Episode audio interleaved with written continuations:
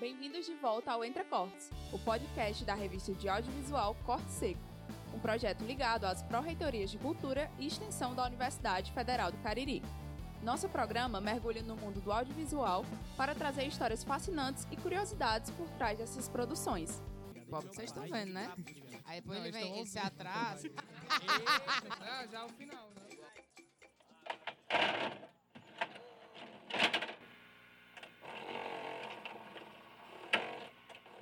E aí, gente, o Entrecortes está de volta, né? A gente não prometeu episódio novo, mas viemos com episódio novo. E esse é especial de fim de ano. Vamos fazer um balanço dos melhores de 2023. Não necessariamente de 2023, mas o que a gente assistiu e marcou o ano, né? Bom, eu sou Beatriz Silva, né? Como vocês já sabem, estou aqui com Danilo. Dê um oi. E aí, galerinha, estamos aqui de novo. E estamos aqui com a nossa ouvinte e convidada Lara Menezes. Oi, meu povo! E é isso, gente. Vai ser uma coisa assim, bem vozes da cabeça. A gente vai falar de acordo com o que a gente anotou, né? Então, a gente começa pelo quê? É, antes de começar, eu queria só falar é, como foi que a gente chegou na decisão de gravar esse episódio, porque tava tudo certo que nós teríamos seis episódios, não é? Seis episódios. E fechou. A gente, ó, íamos feriar, é isso, acabou. Só que aí a gente recebeu ali a, retrospectiva do Spotify, deu uma animadazinha aí. Eu peguei e joguei no grupo, gente, por que a gente não grava um episódiozinho de final de ano, especial de Natal, especial de final de ano, enfim. O pessoal animou e cá estamos. Eu, a Bia e a Lara. O João está no centro da cidade, né? Porque ele esqueceu que tinha gravação hoje. Que Deus a tenha. que Deus a tenha. Mas é isso. E aí, hoje vamos começar. Eu acho, em humilde opinião, poderíamos começar por filmes. Pois então, pronto. E vamos deixar a nossa convidada iniciar, né? Fica à vontade, Lara. Então, falar aqui de Mario. Como é o nome? Mario Bros. Só Mario Bros. O filme. Foi ótimo, achei ótimo. T- Tinha muita gente falando que. Ai, não gostei, tá muito igual o jogo, mas é um filme sobre um jogo. Então tem que ter a ver com o jogo. Achei ótimo, teve muitos elementos do jogo, assim, que enquanto eu assistia, eu, caraca, eu lembro quando eu jogava, tipo, foi muito bom, muito colorido, assim, cores vivíssimas, muito bonito, assim, de se ver. Achei ótimo. Velho, é, é um filme que eu também tinha colocado na minha lista, esse, né? Super Mario Bros. Porque, enfim, eu sou uma criança dos videogames. Cresci jogando Super Mario. Eu lembro que eu ia pra casa do meu primo, porque ele quem tinha um videogame, o- aquele Super Nintendo, e aí eu ia lá pra jogar. Sim, eu jogava Mario num Nintendo 94. gente, que memórias. Maravilhoso. Eu vi muito comentário, como a Lara falou, né? Do pessoal falando, ah, não, não gostei porque tava muito parecido no jogo. A primeira cena do filme é literalmente a primeira fase de Super Mario Bros. Tipo, eu quando percebi isso, eu gritei. Eu dei uma, eu dei uma ga- gaitada, porque foi magnífico. Eu disse, meu Deus, eu joguei essa cena 300 vezes. Porque é isso, é um filme sobre jogo. E é um filme nostálgico, como a Lara falou, é muito colorido, é muito, é muito sobre resgatar aquilo que muitas crianças tiveram. E isso é maravilhoso. Tirando algumas coisas bem caricatas, como por exemplo, nos jogos a gente tem, por exemplo, a figura da Princesa Peach, que é sempre a Princesa Peach que tem que ser resgatada no, no castelo do Bowser, piriri pororó. Só que nesse filme, óbvio que tem um pouco dessa trama ainda da Princesa Peach precisar ser resgatada, mas muito menos do que a gente vê no jogo. A gente vê que a Princesa Peach ela aparece no primeiro momento como uma humana que acabou parando nos mundo, no mundo lá dos, dos, dos cogumelozinhos, que são todos, se eu não me engano o nome dela- deles. Ela se mostra muito mais como uma figura empoderada que luta contra o Bowser, que na hora lá que tá sendo coagida a casar com ele, ela diz, vou nada, pega uma flor lá de gelo e começa a lutar com ele. Sabe, muito, muito menos dependendo do Mario do que nos jogos. Então, tipo, eles aliaram muito essa nostalgia do, do, do que existia no jogo numa, numa temática muito mais pra frente, sabe? Isso é maravilhoso. Gente, não assisti o filme, mas já vou anotar pra, pra assistir, né? E aí, não sei, tem mais algum que chamou sua atenção, Lara, que você queira falar? Inclusive, recomendo, Bia, é bem curtinho, uma hora e pouquinho. Não é um filme desse ano. Eu nem me lembro, acho que é de 2021, não sei. Tempo, que é suspense. É sobre uma galera que vai pra um resort e acabam indo para um passeio em família numa ilha. E essa, nessa ilha você envelhece. Tipo assim, três horas é equivalente a 50 anos da sua vida. Tá ligado? Amiga, eu, eu acho que eu sei qual é esse filme, mas não porque eu vi. Eu não sabia nem eu, pela sua descrição que você deu, eu acho que sabe aqueles vídeos do TikTok que passa aleatoriamente com trechos de filme? Eu acho que Sim. apareceu pra mim esse Pronto. filme.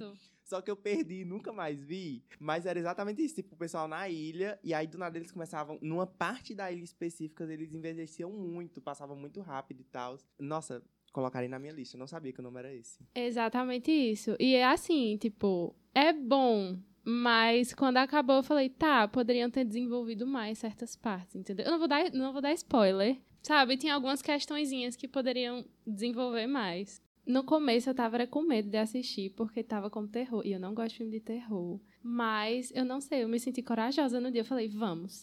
Só que começou e eu, cadê o terror? Não tem terror. E continuei a assistir, continuei a assistir. E é bom, mas eu senti falta de um desenvolvimento em algumas questões do filme, sabe? O porquê da galera tá na ilha é legal, tipo, a ideia foi legal e tal. Mas é isso. Assista, quero saber sua opinião agora. Pronto. Prometo que assistirei. Danilo é nosso crítico oficial de cinema, né? Como é teu, teu perfil no Letterboxd? Pra quem não lembra, Cansadão. Tudo junto. Cansa. D-A-N, Cansadão. Pois é, lá ele faz resenha de todos os filmes, dá opinião. E é isso, ele é nosso crítico oficial. Eu amo, é crítica de baixa qualidade, mas é crítica.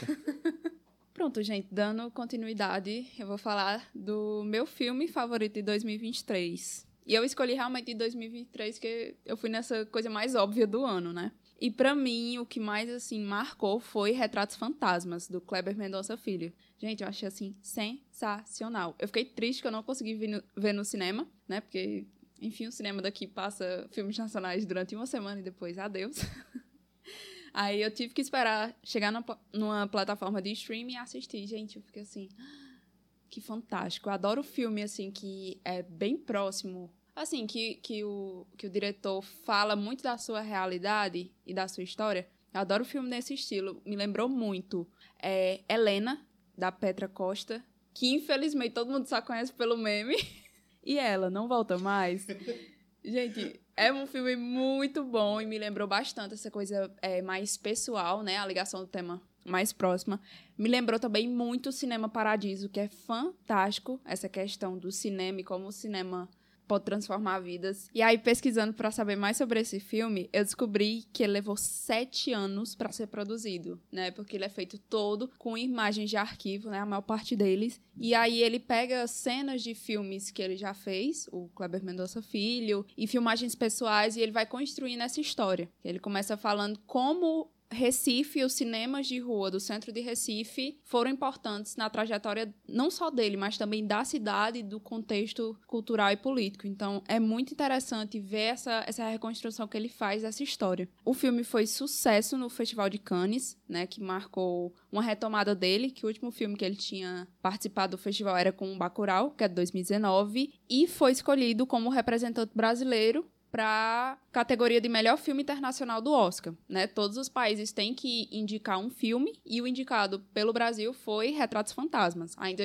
vamos saber se ele vai ser ou não indicado para premiação, mas eu acho que já é uma grande vitória, porque é um filme assim muito sensível, muito tocante e que, não sei, mas me emocionou bastante e eu achei assim esplêndido. Quem tiver a oportunidade assim que gostar de cinema, que gostar dessa coisa mais documental, se jogue, porque é um filme muito bom. Velho, que massa. Eu não, eu não achei ainda Retratos Fantasmas. Tava na minha lista, assim... É uma coisa que eu tenho que me criti- me criticar muito, inclusive, recentemente. Que é, eu tô vendo muito pouco cinema nacional. Coisa que eu estou me criticando, mas eu achei muito, muito louco essa, esse rolê que tu falou. De, tipo, é um filme que tá sendo produzido há sete anos. Sete anos, né? Então ele é lá de quê? Ele começou a ser feito quando? 2016, 2015? Amigo, minha cabeça não roda contas assim. É, eu também não consigo. Eu fiz no dedinho aqui. 2016, né? Pois é, eu fiz no dedinho. E é muito louco, tipo, todo o trabalho que tá envolvido aí. São sete anos, velho. Tipo, eu não pensava nem estar aqui em jornalismo, olha só. Mas muito massa. É, e a Bia falou aqui sobre é, essa, essa dificuldade dos cinemas de colocarem produções nacionais, né? Que, tipo, vem a produção nacional, pelo menos aqui no, onde a gente mora. O cinema daqui, tipo, vem uma produção nacional, passa uma semana e olhe lá quando eles são muito generosos e pronto, some. Se vire pra ver quando sair uma plataforma de streaming, que foi inclusive caso do Retratos Fantasmas, né? Mas a gente debate um pouco mais sobre isso no nosso episódio de A Volta dos Cinemas. falamos sobre essa dificuldade dos cinemas de trazerem produções nacionais para serem exibidas. É, achei massa. Eu acho que eu nem ouvi falar, porque é isso, tipo, passa uma semana, saiu, e aí a gente acaba perdendo muita coisa. Mas eu achei incrível, eu fiquei chocada com sete anos de produção, sabe? É muito tempo, é muita dedicação. Deve ter ficado incrível mesmo, vou atrás para ver. E eu também tenho isso de não ver muita coisa nacional. Eu tava brigando agora internamente comigo, Lara, como é que pode um negócio desse? Você é daqui, você não assiste as coisas daqui. E agora Danilo, né, o nosso crítico oficial da Entrecortes. Bom, pessoal, vamos lá. É, eu vi uma carrada de filme. Eu tava abrindo meu, eu abri meu letterbox, né, para ver os filmes que eu achei agora em 2023 e também principalmente os filmes do ano 2023. E meu Deus, tinha muito filme. Eu fiquei, meu Deus, eu como eu tive tempo de ver desse tanto de filme, né? Inclusive, quem se lembra aqui, eu fiz o negocinho de ver 31 filmes em outubro. Eu vi os 31 filmes, tá bom? Não em outubro, mas eu vi. É, e, enfim, eu fiquei com uma grande dúvida de que filme eu falaria aqui. Eu trazer, trazer um filme de 2023, eu queria trazer pelo menos um. E, no final das contas, eu fiquei num grande impasse entre Talk to Me, que é um de terror, e Trolls 3. E eu vou trazer meus dois extremos, que é um filme de terror tremendamente bom e um filme de bonequinhos que ficam cantando músicas de pop enquanto soltam glitter. É maravilhoso. Realmente me representa. Falando assim, bem resumidamente dos dois, Talk to Me, para quem não viu, é um filme onde um grupo de adolescentes, né? Tinha que ser um grupo de adolescentes, encontram uma mão embalsamada de um vidente. E aí, quando eles encostam nessa mão, eles meio que abrem um acordo para que espíritos que estão do outro lado consigam entrar no corpo deles e conversar com as pessoas. E aí eles acham isso meio que uma viagem muito massa, porque a pessoa que faz isso, ela entra num estado de êxtase, como se estivesse usando algum tipo de entorpecente. Eles até retratam isso com a pupila da pessoa dilatando, ela ficando em um estado de transe, quando voltar não lembra o que aconteceu. E aí eles vão fazendo isso, tem umas regrinhas da mão, você não pode passar, você não pode passar de um limite de tempo que eu não lembro exatamente qual é, mas acho que é 40, 50 segundos, alguma coisa assim. Segurando a mão, você tem que soltar e tudo, enfim. Só que aí, né, bando de adolescente tinha que dar ruim. Até que chega um momento que o irmão mais novo de uma das meninas está lá, ele, eles deixam ele fazer isso, e acaba que ele passa um pouco de tempo demais. E aí, mesmo ele soltando a mão, o espírito não sai mais do corpo dele. E aí fica tenso. Tem. Eu acho que todo mundo lembra. Não sei se todo mundo lembra, mas a musiquinha desse filme até virou trend no TikTok. Toca assim direto, que é uma musiquinha de piano. O nosso editor Ian vai colocar aqui a musiquinha para vocês verem. música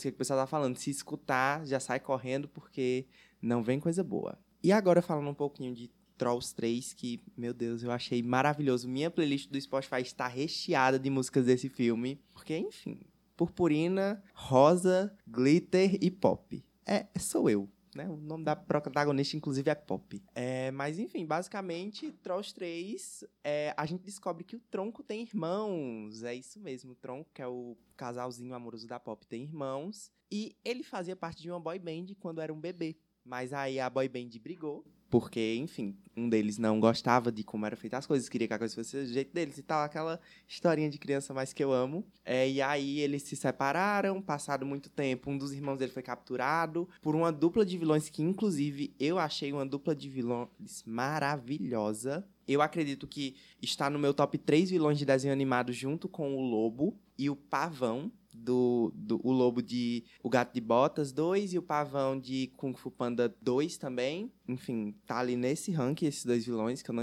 É Velvet e Van... Eu não, esque, eu lembro o nome... Eles são irmãos. Enfim, uma dupla de vilões muito boa. E aí, eles capturam o irmão do tronco e aí eles roubam a, o talento dele para poder cantar e ser famosos. E aí o tronco vai atrás deles e tal, e eles são presos dentro de cristais, mas só a harmonia perfeita da família pode libertar eles, e aí no final eles cantam juntos, enfim. Vocês sabem, né? Narrativa de criança, mas que é tão boa, é tão gostosinha para você dar aquela relaxada que fica a recomendação para vocês. Vocês vão gostar, pode confiar. Sobre esse filme aí de terror, Talk to Me, é umas coisas assim tão fora da realidade, porque me diga aí, quem é que vai pegar uma mão embalsamada? Ai, vamos ficar brincando de ir pro outro lado, vamos deixar os espíritos. Gente, não existe.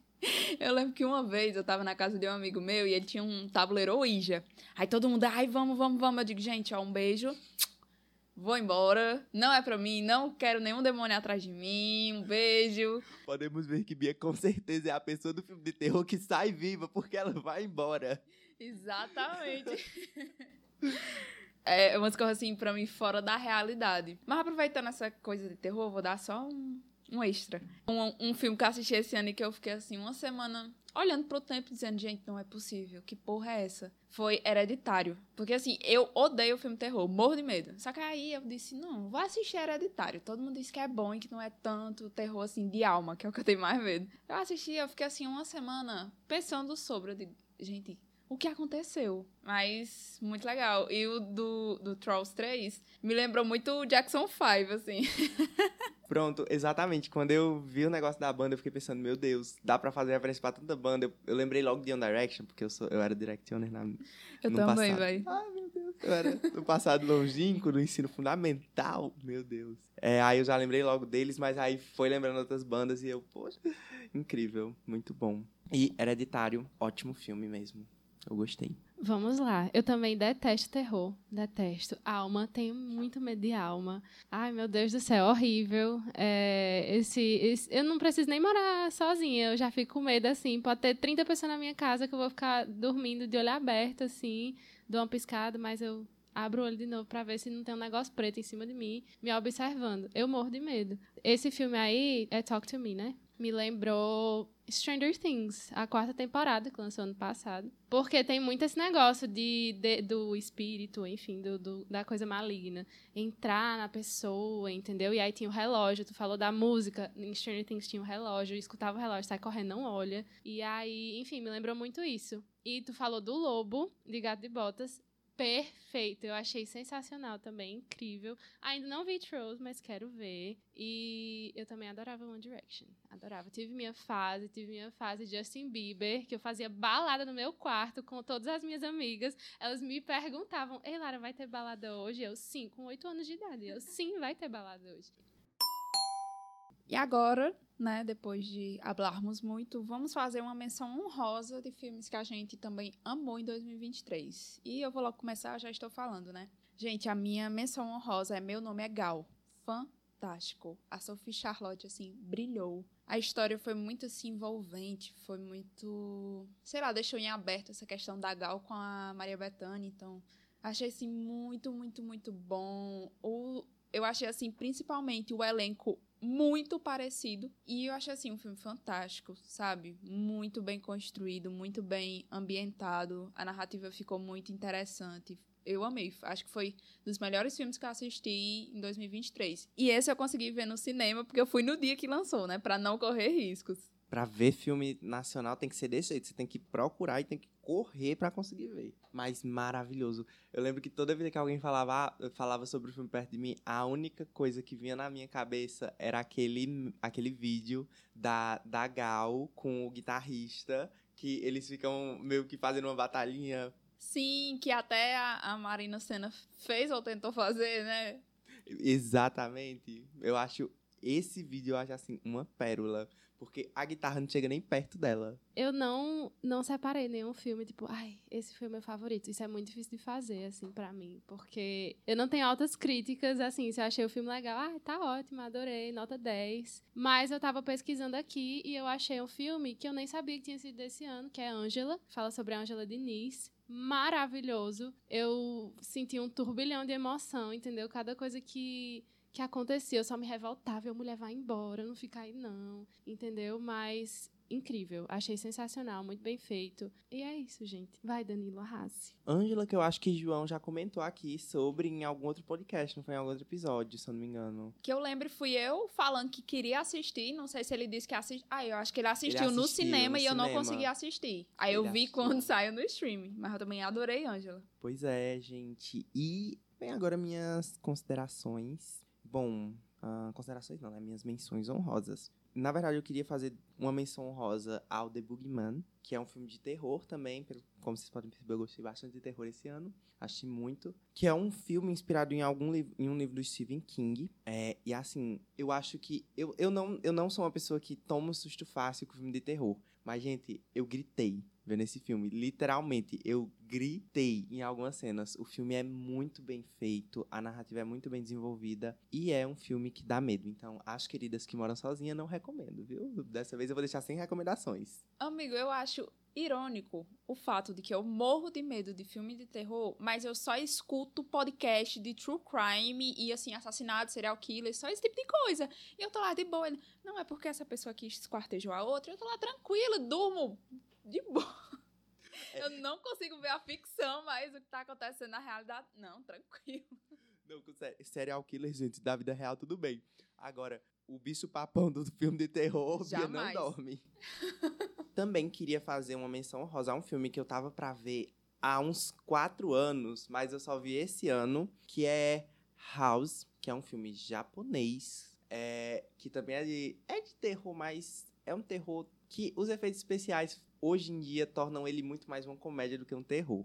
Esse eu deixo, eu deixo recomendado pra quem tem medo de terrorzinho. Porque é um filme que marcou uma transição no cinema japonês. Então é um filme muito importante, principalmente para a cinematografia japonesa. É, os efeitos especiais são incríveis e resumindo muito a história do filme, basicamente é um grupo de garotas que elas têm o nome, eu acho isso muito interessante, eu acho muito engraçado que o nome delas são a característica dela. Tipo, tem a Happy, que é a alegria, porque ela é uma menina muito alegre. Tem a menina que o nome dela é Karatê, que a cena delas, tudo dela é literalmente fazendo alguma coisa de lutar Karatê. É, e, enfim, tem, são um grupo de seis meninas que elas vão pra casa de, da tia de uma dessas meninas. Chegando lá, elas começam a perceber coisas muito estranhas na casa e tal.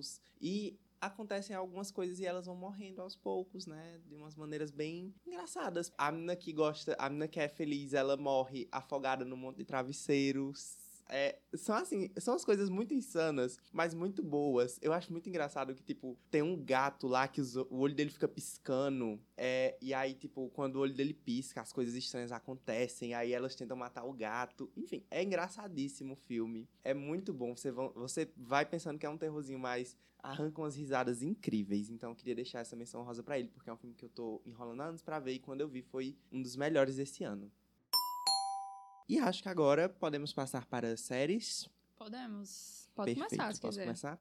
Pronto, já que eu já estou aqui falando, não tinha a mínima condições de eu não falar de Doctor Who. Né? Doctor Who, que saiu agora, acho que foi em dezembro, vou só dar uma conferidazinha rápida. Exatamente, foi em dezembro, pelo menos no Brasil ele foi lançado agora em dezembro, né? No Disney Plus, que é o canal oficial de streaming de Doctor Who. E a gente tem a volta do David Tennant nessa temporada, quem assiste conhece, sabe que ele é considerado um dos melhores doutores, né? Ele e o Matt Smith, se eu não me engano, o Matt Smith também é um que é um ótimo doutor, é que inclusive ele dá sequência ao David Tennant na série, enfim. E aí retornamos ele com a dona, a dona Nubble, quem aí assistiu a temporadazinha lembra.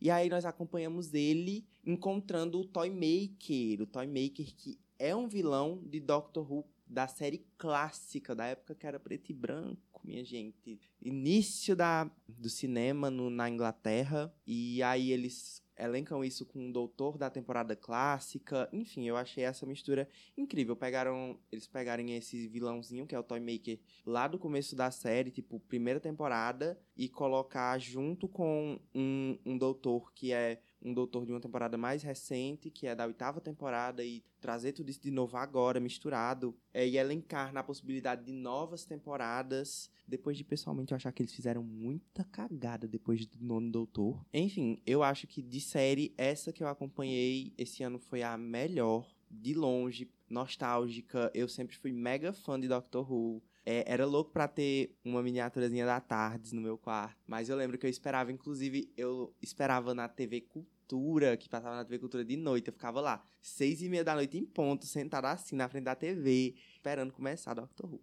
Eu só saía de lá quando acabava.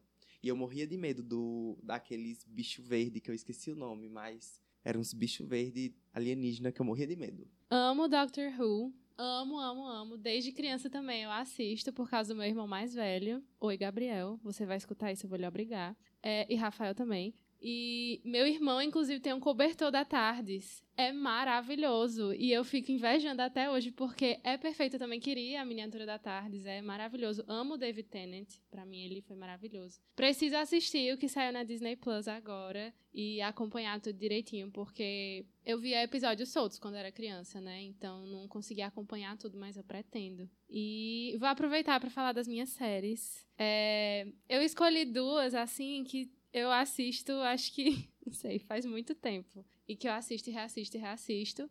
E uma delas é Gravity Falls, que eu vou indicar para sempre. Eu acho que é uma série muito bem feita. O final é incrível. E é isso, eu vou reassistir para sempre. Não, não tem limites.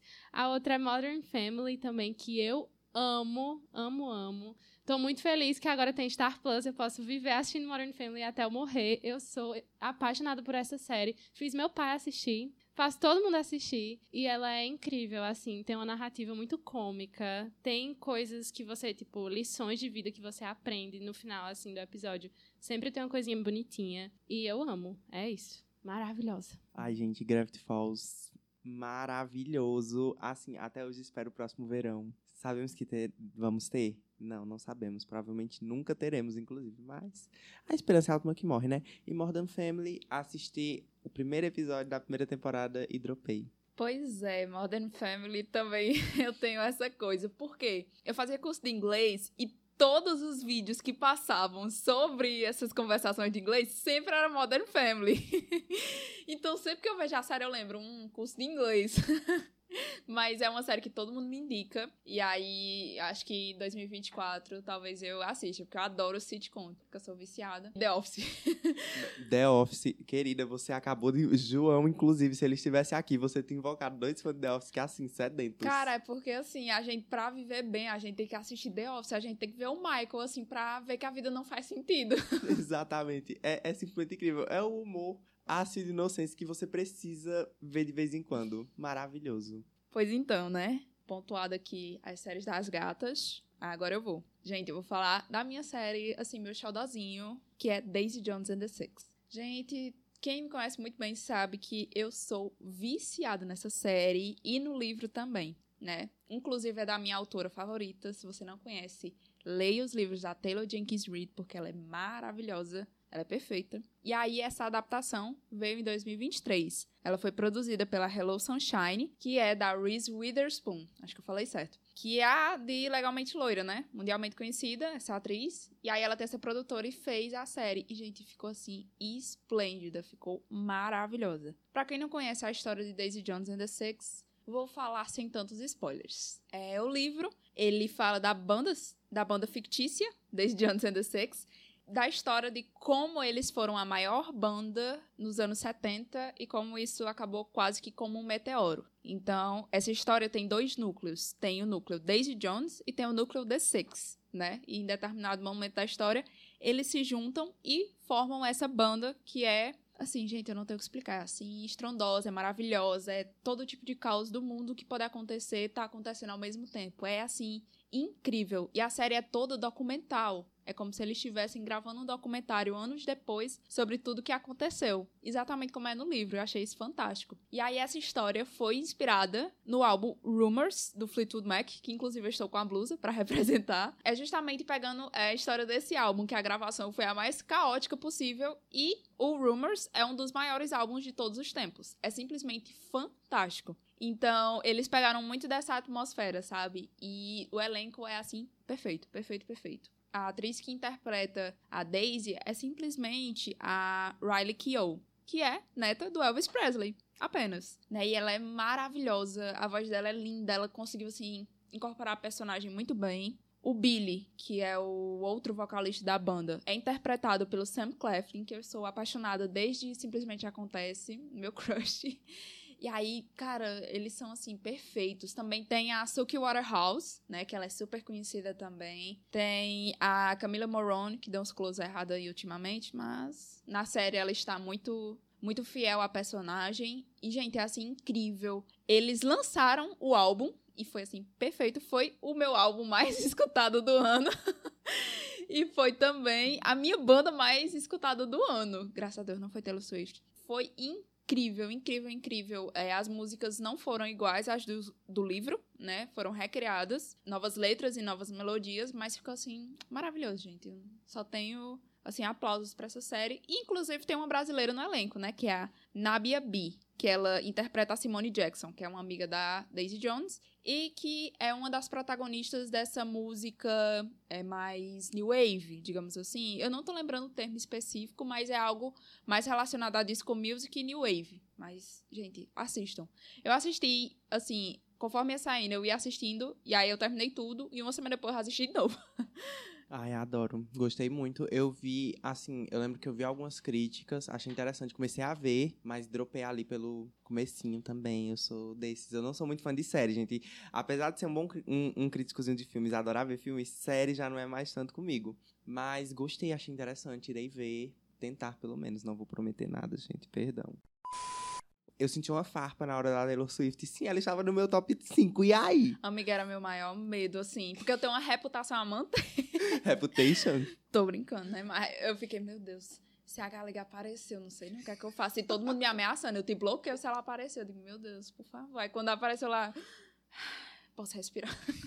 Nada contra a Swifter, gente. Nada contra, tenho até muitos amigos Tenho aqui do curso que amigos. são. É. Pois é. Mas enfim, ela estava inclusive na minha, mas em minha defesa, em minha defesa, eu parei de usar Spotify no começo do ano para usar YouTube Music.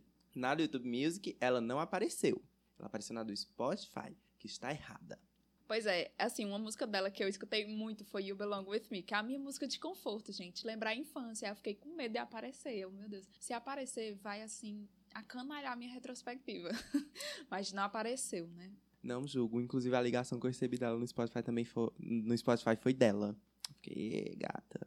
Senti um calor subindo. Eu tenho o CD de 1989, que vinha com as polaroidezinhas. Tipo, era meu sonho pendurar isso no meu quarto. Então, eu tive essa minha fase. Voltando só pra finalizar o tópico Taylor Swift, João não está aqui, mas eu vi que tá na retrospectiva dele a galega e depois Tá eu vou sim. questionar. Tá sim. E ela me julgou, me criticou, mas tá lá.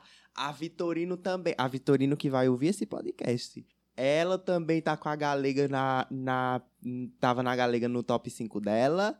E ela é só criticando. Pois é, né, meu povo? Mas deixa a galega pra lá. Amei Daisy Jones and the Six. Diferentemente de Amor e Gelato, que foi uma tristeza pra quem leu o livro e decidiu assistir o filme. Não, não faça isso. Se você lê o livro, tá ótimo. Só leia o livro, não precisa ver filme, tá horrível. Mas Daisy Jones and the Six foi perfeito. Amei as músicas também. Salvei o álbum, está no meu Spotify. É, os personagens foram maravilhosos. E ficou incrível, ficou muito bem feito mesmo. Assim, eu vi um fim de semana e já queria ver mais, já queria ver mais. O livro é incrível também. Mas é isso, em relação a, a essas séries, é mais isso que eu tenho a dizer, que Daisy Jones ficou maravilhoso, assim, não tem uma falhazinha, essa coisa do que é tudo como se fosse um documentário, assim, tal, ficou muito massa, é, tipo, entrevista e tudo, e recomendo muito também. E vou fazer minhas menções honrosas, né? Cangaço novo, gente. Cangaço novo, assim, não tem o que dizer. Simplesmente 100% ignorar. Incrível, incrível. Que trabalho. E eu achei, assim, tão, tão vibe do sítio lá da minha família aqui. assim, a ambientação, né? Que é, é muito essas coisas. Mas achei, assim, gente, não, eu ficava pensando, não tem como ficar mais violento. Aí eu, pra próxima cena, eu digo, não, gente, não tem como. Esse povo é sangue nos olhos, assim, loucura, gente, muito bom, né? Porque saiu daquele estereótipo de Nordeste, né? De tipo, ah, é o povo engraçado, ah, é sofrimento, ninguém faz nada. Foi, partiu para um negócio mais assim, vamos fazer sim. E eu achei assim muito, muito massa. Eu assisti, acho que foi no feriado de 12 de outubro. Assisti assim num um dia só. Eu fiquei, gente do céu. Quero a segunda temporada agora. Assim, se eu fosse fazer alguma menção rosa, cangaço novo também, porque, bicho, eu acho que eu assisti assim, como o povo diz, né? Eu assisti de uma sentada. Eu sentei, assisti, quando eu vi, eu tinha acabado. Porque é muito isso que Bia falou. É uma série que foge muito dos estereótipos que a gente tem de todas as produções que tratam do, do Nordeste, né? Ai, seca, sofrimento, meu Deus. E mostra aí o que a gente tem pra entregar. E a última menção honrosa é Vale o Escrito, A Guerra do Jogo do Bicho. Gente, que série. Não, você fica assim, gente. isso aqui parece um filme, parece um episódio de The Office, assim, a sensação que dá, porque é tanta coisa absurda que você fica, não, não é possível que isso seja realidade. Gente, é muita confusão, é muita loucura, é herdeiros do jogo do bicho. Tem um personagem específico que é a pessoa real, obviamente, que é o, o atual chefe, né, que especula. Só que o cara é tão frio que em nenhum momento ele assume que ele é o chefão do momento e que ele fez alguma coisa. E ele sempre tem, tipo assim, na ponta da língua para rebater o que os entrevistadores estavam perguntando e acusando. Eu fico, gente, que frieza desse homem. Eu fiquei com medo, assim, assistindo. Mas eu achei, assim, fantástica. Tá na Globoplay. E eu achei, assim, um trabalho jornalístico esplêndido. Parece que vai ter a segunda temporada. Mas, assim, muito, muito bom mesmo. Muito bem apurada, muito bem, assim, construída. Com muito personagem que você fica, gente, esse povo existe mesmo. Inclusive, quem for jogar no jogo do bicho, viu? Borboleta 15. Gente, para finalizar, né, esse, essa nossa retrospectiva de audiovisual, vamos falar de clipes. Que inclusive a gente já falou de clipes que marcaram época, dois episódios. Se você não escutou, volta lá no Spotify e acompanha, que são ótimos. E aí eu vou começar falando, mais uma vez, que o clipe que eu adorei esse ano, assim, que ficou em loop na minha cabeça, foi o de Dance the Night, que é da Dua Lipa. Foi uma música que ela fez pro álbum da Barbie, do filme. E assim, é um clipe tão assim divertido, porque pega esse ambiente do filme, né, da Barbie, e aí vai jogando elementos dessa construção e é tudo muito brilhante, muito rosa, muito, sabe, animação, felicidade. Tem cenas do filme dentro do clipe, então eu achei que ficou muito muito legal. Inclusive, a diretora do filme da Barbie, ela aparece numa participação especial do clipe da Dua Lipa, como se ela estivesse dirigindo, né? Então eu achei muito, muito legal, assim, a música que fica toda hora na sua cabeça. Puxando aí o, o gancho de Barbie, adorei também, ficou muito bom o filme. Lembrei do filme também, que é muito divertido e tudo. Também no filme da Barbie tinha a música da Billie Eilish, e aí é um clipe totalmente diferente. A Dua Lipa, tipo, na festa, não sei o quê. A Billie Eilish lá vestindo bonequinha, jogando a coisa, não sei o que, uma coisa mais sentimental e emotiva, mas que eu gostei muito. Adorei a música também, já tentei cantar várias vezes, é difícil, que ela tem uma voz e ela tem um... alcança umas notas que eu fico, eita, querida. Mas achei muito bom também, muito bem feito. Como eu falei, eu não sou uma pessoa assídua para ver séries, eu também não sou uma pessoa muito assídua para ver clipes. Mas eu vou fazer uma maracutazinha aqui para passar a perna em vocês é, e dizer que eu vi. Tem uma música do filme Star Wars 3, que é Better Place. Inclusive, é uma música que é uma das últimas músicas que toca, que tá na minha playlist, meu amor, ó, tocando horrores toda manhã, tá na playlist da manhã. Que assim que toca meu alarme, é ela que tá tocando junto agora. Daqui a pouco eu tô com ódio. Mas que é do Justin Timberlake. E, enfim, outros cantores ali. Que assim, eu vou considerar que tem um clipe, porque os trollzinhos lá na, no, no filme eles dançam essa música todinha. Então vou considerar que essa dança dos trollzinhos é o clipe da música, tá? E, enfim, a música é muito boa. É bem animadinha. É uma música que eles tentam cantar no começo lá e não dá certo. Aí vão cantar depois. Aí no final eles cantam e dá certo. E essa música é a música que tem o poder de quebrar os cristais, que aprisionam os trolls. Maravilhoso, minha gente. Assim, passei a perna, né? E é isso, gente. É gambiarra comunicacional aqui. a gente tem que saber fazer o, o nosso jogo, né? Vender o peixe. É. A gente agora oficialmente se despede, pelo menos por esse ano, do Entrecortes. Foi muito bom ter a companhia de vocês, dos convidados, da Bia. Muito obrigado por ter vindo hoje, Lara, de verdade. Foi maravilhoso ter sua presença aqui. De nada, eu fiquei muito feliz quando tu me chamou. Tu nem terminou de falar, eu já tava, amiga, eu vou, não sei nem o que é, mas eu vou. E aí melhorou meu dia, assim, mil por cento. Falei, gente, eu vou gravar podcast, eu vou participar. E todo mundo, ah, arrasou, mulher. Eu não fui, eu arrasei. Fruto da minha sociabilidade, porque eu, vi, eu te conheci aqui, olha aqui, cheguei aqui, entendeu? Não desistam dos seus sonhos. Já fica aí o convite 2024, se você quiser ser parte da Entre Cortes. tá mais do que convidado, viu? Porque as gatas precisam de, a, de apoio. Mas fica aí. Já, já temos uma nova integrante, aparentemente. Vejam aí, que coisa maravilhosa. E vamos encerrar o ano com mais um integrante na Entre Cortes agora. Possivelmente, né? Fica suspense, já que ela gosta tanto de suspense. É isso, galera. Agradecemos demais a companhia de vocês. A nossa retrospectiva no Spotify do Entrecortes foi muito boazinha tínhamos. Eu não lembro quantos ouvintes a gente estava lá. A gente tava no top 1 de 10 ouvintes. 10 viu? ouvintes, minha gente. Isso é, ó, pra gente, é uma vitória, viu? Isso aí, ó. a nata. Mas é isso, muito obrigado por toda a, a companhia durante esses episódios, por terem acompanhado a gente. É muito bom sempre ouvir o feedback de vocês e a gente espera que a gente que consigamos levar esse projeto ainda para frente e que ano que vem a gente volte com até talvez algumas coisinhas novas dentro do podcast. Exatamente. 2024 promete, né? A gente já tem várias coisas em mente que quer fazer, mas de prévia a gente já garante mais uma temporada, né? Então vem aí segunda temporada dos Entrecortes. Então é isso, gente. Feliz Natal, feliz ano novo. Bom 2024, né? Porque 2023 não foi aquelas coisas, mas realizamos muita coisa diferente e a gente estreou esse podcast, que eu acho que é o mais importante de tudo. E é isso, gratidão por cada um que ouve, por cada um que participa, por cada um que incentiva, né? E é isso. Beijão. Beijo, galera, e fiquem atentos, viu? Porque a gente pode aparecer nessa segunda temporada falando sobre várias coisas. Talvez sobre memórias. Será que a gente vai falar sobre créditos? Aí, Talvez sobre novelas. Bia? Vem muita coisa, gente. Ninguém sabe. Acompanhe nosso Instagram no arroba Corte Seco Revista. E caso queira entrar em contato com a gente, é só mandar um e-mail para podcast entrecortes@gmail.com.